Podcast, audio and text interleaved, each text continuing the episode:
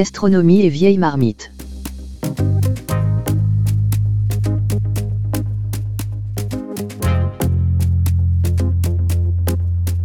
Connaissez-vous le Royan? Non?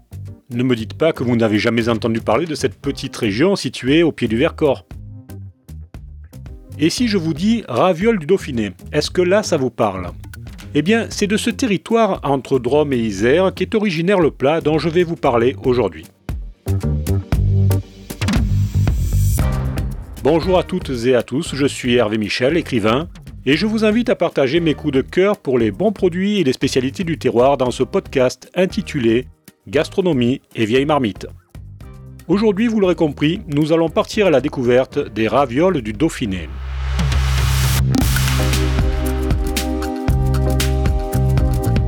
Avant d'aller plus loin, je voudrais dédier cet épisode à Babette, originaire de cette région, qui j'en suis sûr se reconnaîtra. Entre Drôme et Isère s'étend un pays très contrasté. On y trouve une grande variété de paysages et plein de trésors tant architecturaux que naturels. Arrêtons-nous un instant dans la ville de Romans-sur-Isère. C'est un peu là le centre névralgique de la fabrication des ravioles.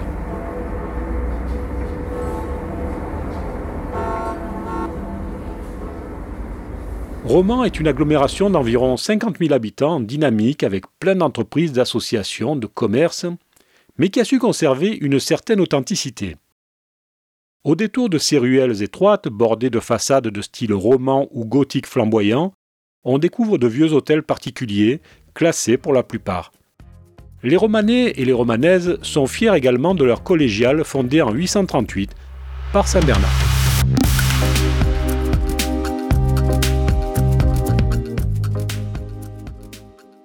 Si vous passez par Romans, n'oubliez pas d'aller visiter le musée de la chaussure car, outre les ravioles, c'est aussi à cette activité que la ville doit sa notoriété. Les ravioles, vous savez, ce sont ces petits oreillers de pâte fourrées dont la couleur oscille entre le blond et le blanc cassé et qui ressemblent un peu à des raviolis. Alors attention, ne confondez pas, ce n'est pas du tout la même chose. Dans les ravioles originales, parce qu'aujourd'hui on en fait un peu à tout, il n'y a pas de viande, mais une farce à base de fromage, alors, ce fromage, ça peut être du comté ou de l'emmental, et il est mélangé avec du fromage blanc, des œufs, du sel et du persil. La pâte, quant à elle, eh bien, c'est tout simplement de la farine de blé tendre, de l'eau, des œufs, du sel et de l'huile. On trouve généralement les ravioles conditionnées en plaques de 48 unités. Pour un repas, vous pouvez en compter environ 3 plaques par personne, ce sera parfait. Les ravioles sont un mets fin et raffiné qui fond délicatement dans la bouche. Elles se dégustent en dauphiné depuis des siècles. À la cuisson et puis dans l'assiette, les ravioles dégagent une petite odeur légère et agréable de pâte fraîche et de persil. Comme je vous le disais, on peut aujourd'hui trouver des ravioles farcies au bleu, aux champignons, aux escargots et même au chocolat. Cela dit, la véritable raviole reste tout de même la raviole nature.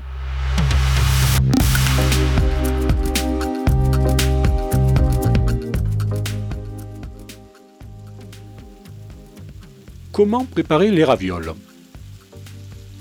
C'est un produit vraiment très éclectique que l'on peut manger froid, tiède ou chaud, en apéritif, en entrée ou en plat principal, et même en dessert, puisque comme je vous le disais, on trouve désormais des ravioles sucrées.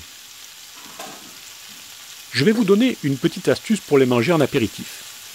Faites-les frire à la poêle. De cette manière, elles seront croustillantes à l'extérieur et fondantes à l'intérieur. Vous pouvez aussi les mélanger à une salade composée, pourquoi pas. Les ravioles surgelées conviennent mieux à ce type de dégustation en apéritif ou en salade. Si vous mangez vos ravioles en plat principal, alors le mieux c'est de les préparer de manière traditionnelle, c'est-à-dire plonger dans l'eau bouillante durant 1 minute à 1 minute 30 maximum et relever à l'écumoire pour éviter de les briser car c'est un produit qui est extrêmement fragile. Pour les préparer, plongez simplement les plaques entières dans l'eau, les ravioles se détacheront toutes seules. Ensuite, vous pourrez les servir avec une sauce à la crème fraîche ou au bleu, saupoudrée de gruyère râpée en accompagnement d'une viande ou d'un poisson. Vous pouvez vraiment tout vous permettre avec les ravioles.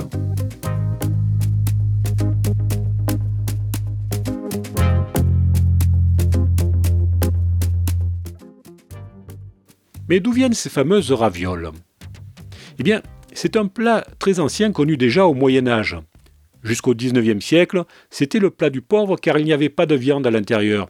Cela dit, pour certaines célébrations, on en ajoutait la viande et la raviole devenait alors un plat de fête. Pour les origines, on n'est pas vraiment sûr.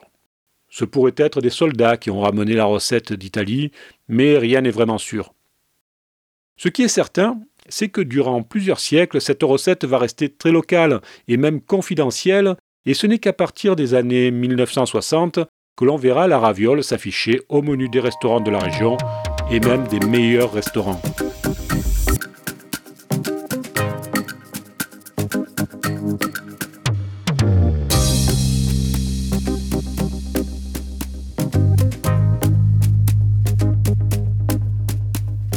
Voilà, vous en savez désormais un peu plus sur les ravioles du Dauphiné.